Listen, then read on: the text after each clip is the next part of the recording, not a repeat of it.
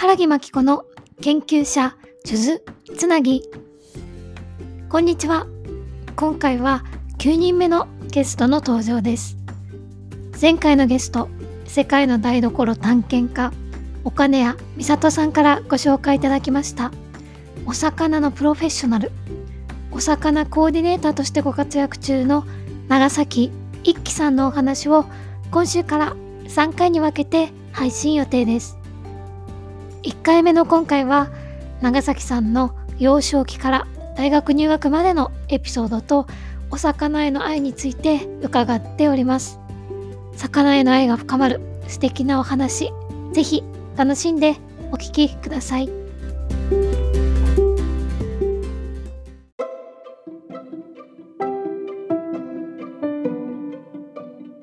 では前回の8人目のゲスト世界の台所探検家岡根谷美里さんからご紹介いただいた9人目のゲストの登場です今回はお魚コーディネーターとして活躍中の長崎一輝さんにお越しをいただいております長崎さんどうぞよろしくお願いいたしますあ、よろしくお願いします。えっ、と、お魚コーディネーターの長崎一輝です。皆さん、こんにちは。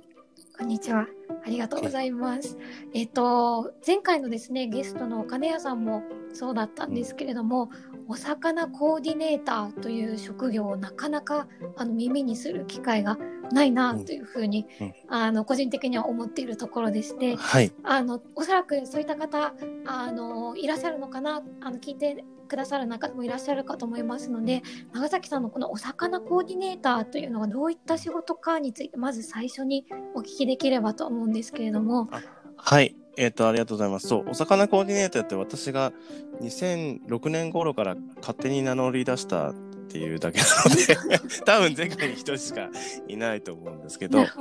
い。えっ、と、基本的にあの、魚の、えー、と魅力を伝えるお仕事と、魚の魅力を伝えるのを、えーお手伝いするお仕事というのをしています。えっ、と、前者の方が、あの、大学の講師とか、あと、うん。まあ、いろんなところですね。えっと、例えば、ショッピングセンターで魚のワークショップやったりとか、うん。あと、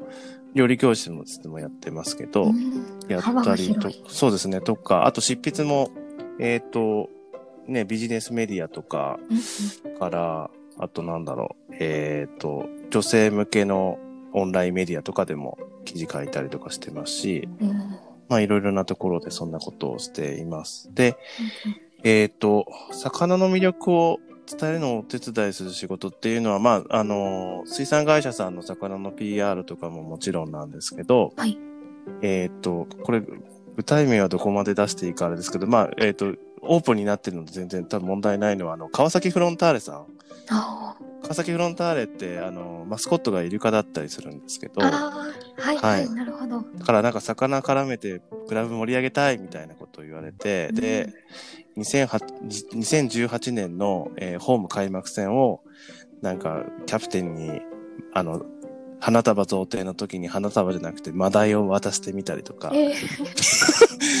それでね、タイを取るからタイトル取るんだって、要はタイトル取ると優勝するってことなるほど、願掛けになってるんですそう、ね。願掛けになってるんですけど、まあそんなことをやって、でもその年本当に優勝したんですよ。え、すごいですね。そうもう願掛け大成功ですね。そう、そうなんですよ。なんかそんなようなことをしたりとか、うん、いろいろしてます。あ、なるほど。ありがとうございます。なんかかなり幅が広いというのが、はい。あのすすごいですね。面白いなっていうふうにあの、はい思ったので、ぜひその深くですね、これからお伺いできればなというふうにはい。思います。はい。あのありがとうございます確かにあ、のお魚コーディネーターっていうとな野菜ソムリエとかは聞きますけれどああ、も、はい。なかなか聞かないですけれども確かにこう魚に行ったら魚のことを教えてくれる人がいたりスーパーに行ったら魚のことを教えてくれる人がいるだけでも食卓が豊かになるんじゃないかなっていうふうにまあかんなんか感じた次第ですそうね。はい。あの、確かに。あの、昔って、やっぱり魚屋さんがこう街にあった時代って、うん魚って本当にいろんな魚がいるんで、うん今日何、何が入荷してもその魚屋さんがいろいろ、なんか今日変わったこれ入荷したから、これこうやって食べたら美味しいよとかってうん教えてくれてたんですけど、うんなかなかやっぱり今こういう、なんていうかな、マス的な流通になって、こうスーパーとかで、その、その場にいる方もそんなにね、魚詳しくない方だと、そういうのって難しいなっていうのはありますよね。でも、うんやっぱりその魚の流通って絶対そういう魚屋さん的なコンシェルジュの人がいると、うんすごくいろんな種類の魚を季節に応じて楽しく食べられるので、うんうん、あの本当はそういう形が理想なんだろうなっていうのは思います。うん、確かにそういった場がなんか増えていくといいななんていうふうに勝手に思いました。はい。そうですね。あれあありがとうございます。いえいえ、あの、今お話聞くだけでもかなりもうお魚の知識はもう、本当ですか？まだ そんな話してないですけど、あの、いやあの タイトルのなあの内容ですとかも、あの、あ、それだけあの幅広くこう執筆活動ですとか、あはい。の大学で講師をされているってことは、はい。相当魚への愛が強いのかなっていうふうに思ったんですけれども、はい。これはいつ頃からなんでしょうかね。ぜひあの幼少期の頃からはい魚との付き合い方みたいなのをお伺いできればと思うんですけど、私そもそも生まれが新潟の漁師の家庭に生まれたので、はい。あの、そう、いつ頃からというかもう生まれた時から当たり前に 魚が身近にあったっていう。しかもあの、漁法も底引き網っていう、その、えっ、と、海の海底近くを網で引いて、で、いろいろなものを取るっていう、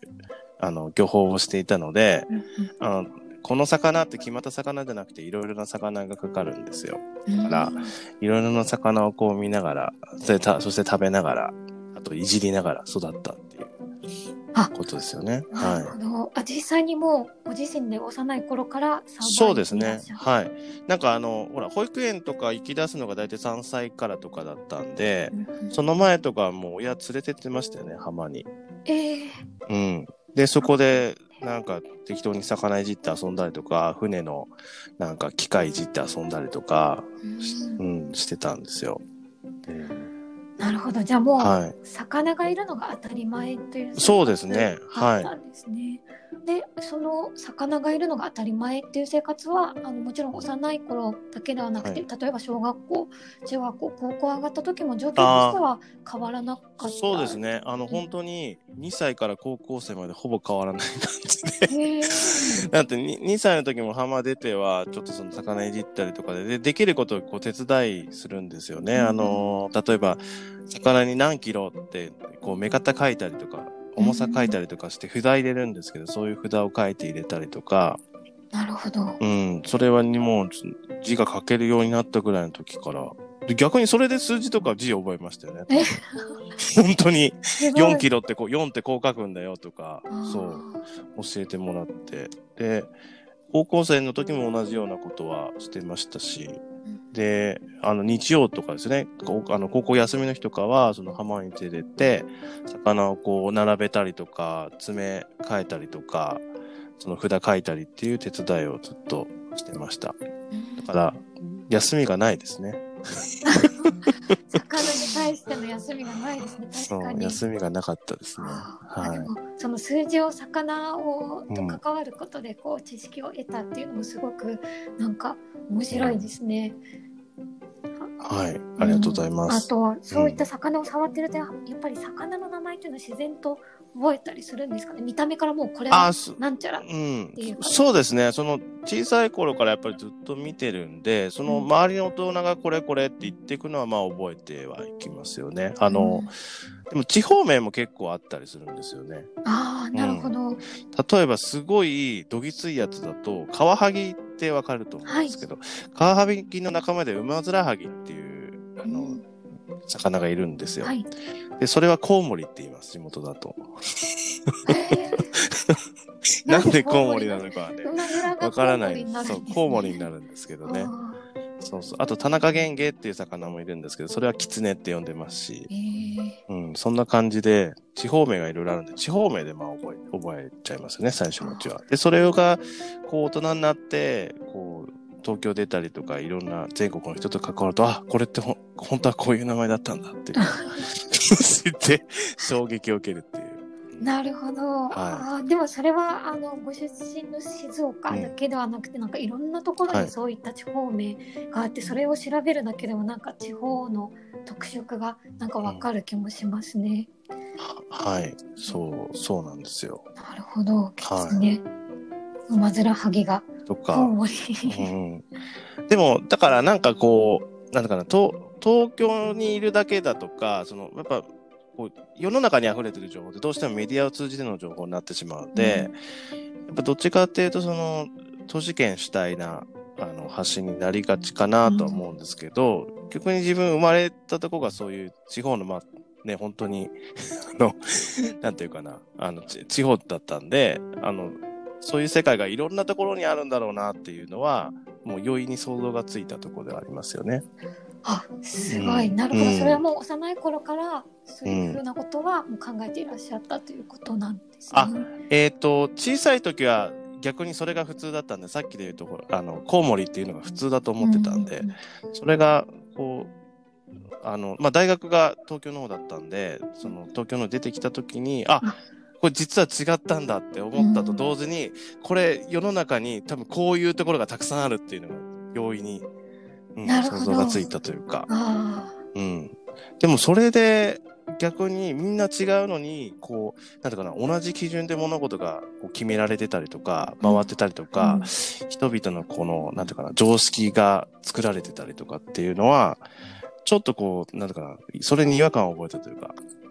うんだからほ、本当にその、もっと違う世界があるってことをこう世の中に知らせたいなっていうのはすごく思いました。うん、なるほど、そうですよね。何かこううん便利を追求すると、こうなんか真っ平らな文化ですとか、真っ平らなものになってしまう。そうなんですよ。うん効率を追求するとみんな同じな方が、あの、すごくやりやすかったり、うん効率的だったりすると思うんですけど、逆にこう違う部分が、それはそれで面白かったりするんで、まあバランスだとは思うんですけど、うんうん、例えばなんだろうな。何ですかね。えっ、と、例えばず、うち、地元でズワイガニすごく取れるんで、うん。父親もすごいズワイガニ得意で取ってましたし、うん。で、皆さんなんか美味しいとかね、高いお金払って食べますけど、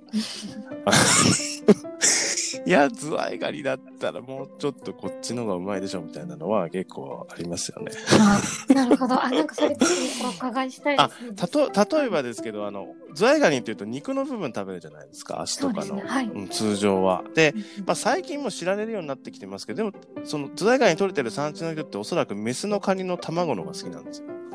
あ、そっちの方が美味しいんですか？メスの卵巣の方が多分好きで、うん。好きな人が多くてですね、まあ、香箱ガニとか、あと、なんだろう、セイコガニとか、地方名、地方、地方によってその呼び方違うんですけど、この、えっ、と、メスの、その、内子っていう卵巣の部分がものすごく甘くて、まあ、ウニに近いっちゃ近いかもしれないですけど、ちょっとウニともまた違う甘さがあったりとかして、うん。で、通常はそれを茹でて食べるんですけど、本当に取れたてだと生でも食べられて、うんはい。もうあの、あれをご飯とかにかけると本当に美味しいですね。そういうものとかがあったりとか、あと鮮度がこう、なんだろう、悪くなりやすいがために、都市部まで流通しないので、うんえー価値が低いんですけど、実はその、鮮度高い状態で産地で食べると美味しいっていう、エビとか、うん、そういうものもありますし。なるほど、そうですよね。やっぱりさ今のお話を聞くと、やっぱ魚は文化だなっていうふうに思いますね。そう、そうなんですよ。うん文化です。あの、だし、その、日本って周りやっぱ海に囲まれてるので、うん流通が発達する前からみんなその、自分の前の海で取った、えっと、魚を取って食べてたと思うんですよね。うんだから、地域地域で全然文化が違うんですよ。なるほど。うん。もうそれを一個ずつ見ていくだけでも楽しいですね。そう、そうなんですよ。まあ、これをね、非効率だっていう言い方もできるかもしれないんですけど、でも面白いと思うんですよね。だからこのなんか面白さっていうのが、まあ一つその日本食ってのが価値があるっていうところにもつながっていくと思いますし、うん、確かうに。ん、こういう文化はその一つ、もうここう効率ばかりをも求めるような世の中になってきてますけど、うん残していきたいなっていうのは自分は思ってるところです。そうですよね。こう和食っていう形で一括りにしていくのではなくて、和食の中にあるその地域性ですとか、うん、そういったものってすごくあのなんていうのかな均一化されてると見えなくなってしまいますけど深く掘り,、はい。掘り下げるとすごくあの貴重なものが残っていたりですとか今おっしゃってくださったよううに、ん、その卵巣の美味しいところですとか、うんうんうんどうしても鮮度が高いままじゃないと食べられないものって確実に、ありますしね。なんか、今はい聞いただけでもコロナが収まったら、なんかそういったものを探求しに 出かけるのも楽しそうだな、と思いますね。はい。楽しいですね、確かに。はい。何か他にこう、地元で絶対にこの魚はこういった食べ方しかできなくて、これはおすすめだっていうのとかありますか？いや、逆にたくさんありすぎてですね、これを語り出すと多分、あの、5時間以上かかると思うので。なんですね。あります、あります。いや、知られてない美味しい魚たくさんありますよ。例えば、えっ、と、地元で元蔵って言ってる魚、まあ、標準和名初目っていう魚なんですけど、これメバル系の魚だったと思うんですけど、うんえっ、と、これもね、なぜかあまり流通してなくて、で、まあ、骨が硬いからなのか、ちょっと理由は定かではないんですけど、ただ焼き魚にすると、本当に、えっ、と、のどぐろとかって有名になったじゃないですか。はい。もうのどぐろにも匹敵するかのぐらいに油とか旨味があって、ほんと上品な白身で美味しかったりとか、うんうん、あと、最近は、あと、同じような位置づけの魚だと、あの、方々に近い金頭っていううん魚もいるんですけど、えーっと、ただ値段がものすごく安いんです、それも。方々ってちょっと高いんですけど、そうですね。はい。うん。あの、一匹100円とかからあるようなええ 魚。だけど、えっとそれもすごく白身が美味しくて、で、えっ、と、お刺身とかにすると、ん多分自分結構いろんな刺身食べても、その、金頭のお刺身はすごく、かなり上位、トップ5ぐらいには入るぐらいに、うん。旨味が強くて美味しい、うん、魚がいたりとかするんですけどね、そういうものは、あの、本当に全国各地、たくさんあるので、そういう良い文化とか美味しいものっていうのは、やっぱ残していきたいなって思いますね。うん。なるほど。これは、うん。あれですか？ね、長崎さんが一番最初におっしゃっていた、まあ、水産会社のアピール的なところにもつながってくるんですかね？なぜ流通してないのかとか、そこにこう価値を見出して、こう発信をしていくと、まあ、それが新しいムーブメントになると、なんか一ついい、こうはい。ですか、収入源にもなってくるかなというふうに思ったんですが、はい一つそうですね、その流通上の問題っていうのはありますよね。あの、要は、えっ、と、日持ちしないとか、加工しづらいとか、で、味はね、結構関係なかったりするんですよ。あの、そういうものって意外と美味しいものが多かったりとか して、はい。だから美味しいんだけど、えっ、と、途中で何かしらその、消費者のものまで届けるところで課題があって届かないっていう、あと数がまとまらないとか。なるほど。うんでもその辺で今、あの、なんなんですかね、あの、えっ、と、まあ、EC とかも今、このコロナですごく発達しましたし、あの、生産者直の EC とか、そうですね。えっ、と、増えたじゃないですか。買いました、なんか私も。そうそうそう。ああいうものとか、で、それで、その、本当に個別にピンポイントで、えっ、と、情報も届けられたりとか、しできるようになってきてるので、まあ、そういう、こう、テクノロジーも使いながら、あのー解決していくっていう手もあるんじゃないかなと思ったりしますけど。うんうんなるほど、そうですよね。あーなんか面白い、こう、今後の発展みたいなのが、はい我々にも魚が、こう、美味しいのが届いてもらって新しい発見ができるっていうサイクルがなんか回るといいな、なんていうふうに思いました。ありがとうございます。で、えっと、今お聞きした通り、もうすでにやはり魚の愛が5時間ほど、あの、足りないとい。うことだったんですけれども、えっと、この、あの、情熱っていうのは、あの、大学も、あの、東京海洋大はい。学ということで、あの、まあ、海に関連する大学にご進学されたかと思うんですけど、これも、やはり最初にこの大学に行こうと思われたのは、やはり魚への愛が強いがゆえだったんでしょうか？はい。それがですね、そうですと言うとすごくストーリー的に美しいんですけど、全くそんなことはなくて、はい。で僕もともと高校の時ってまずそもそも文系だったんで、そうなんですね。で、えっ、と、心理学を志してました。心理学系の学科を。えーはいなんかまた全然志違う。それはなぜ心理学を？なんかでも、あの、昔から人間には興味ありましたね。あの人間にはって、じゃあ、魚には興味なかったのかってなるけど、でも、でも、そう、で、なんか脳科学とかそういうものの、なんかこう、資料 VTR みたいなのを理科の授業とかで見せられたときに、うんものすごく面白い。なんか初めて勉強が面白いと思えたんですよね、それ見たときに。なるほど。うん、それで、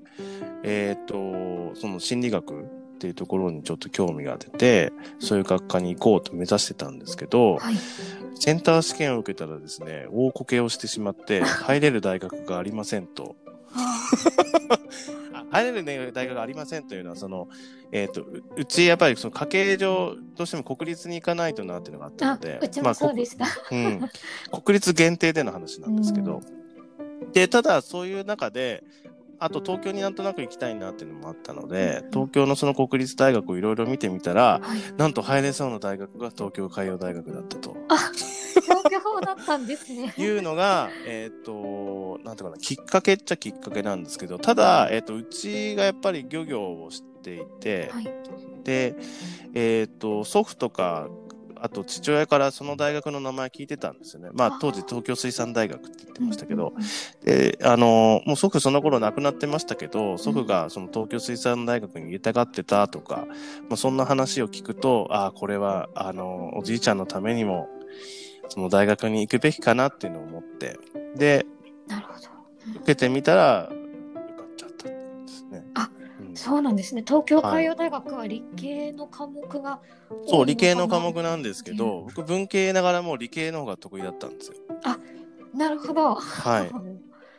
でえ、履修してない科目も正直あったんですけど、あそのセンター試験からの、えっと、あと、本試験までの1ヶ月間で全部、あの、マスターして、ええはい。化学2とかマスターして、すごい。教科書1冊全部、じ独学でやりました。やっぱり人間ってこう追い詰められるとやっぱりすごいあでも逆で追い詰められてというか、僕理系科目の方が好きだったんで。めちゃくちゃ楽しかったんですよ。いくらでもなんかその1ヶ月間、あの、勉強できるって感じで。ええ素晴らしい。うん。そうなんですよ。じゃあなんかもう運命的なものを感じずにはなんかいられないそうですね。なんか多分ね、あの、おじいちゃんが導いてくれたんだと思いますけど。うんうそこで大学ではどういったその科に入られたんでしょうか？えっ、と、最初入った、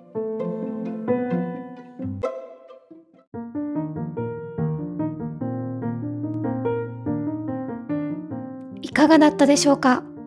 続きのエピソードは来週配信予定です。またお聞きいただけますと幸いです。では次回のエピソードでお会いしましょう。さようなら。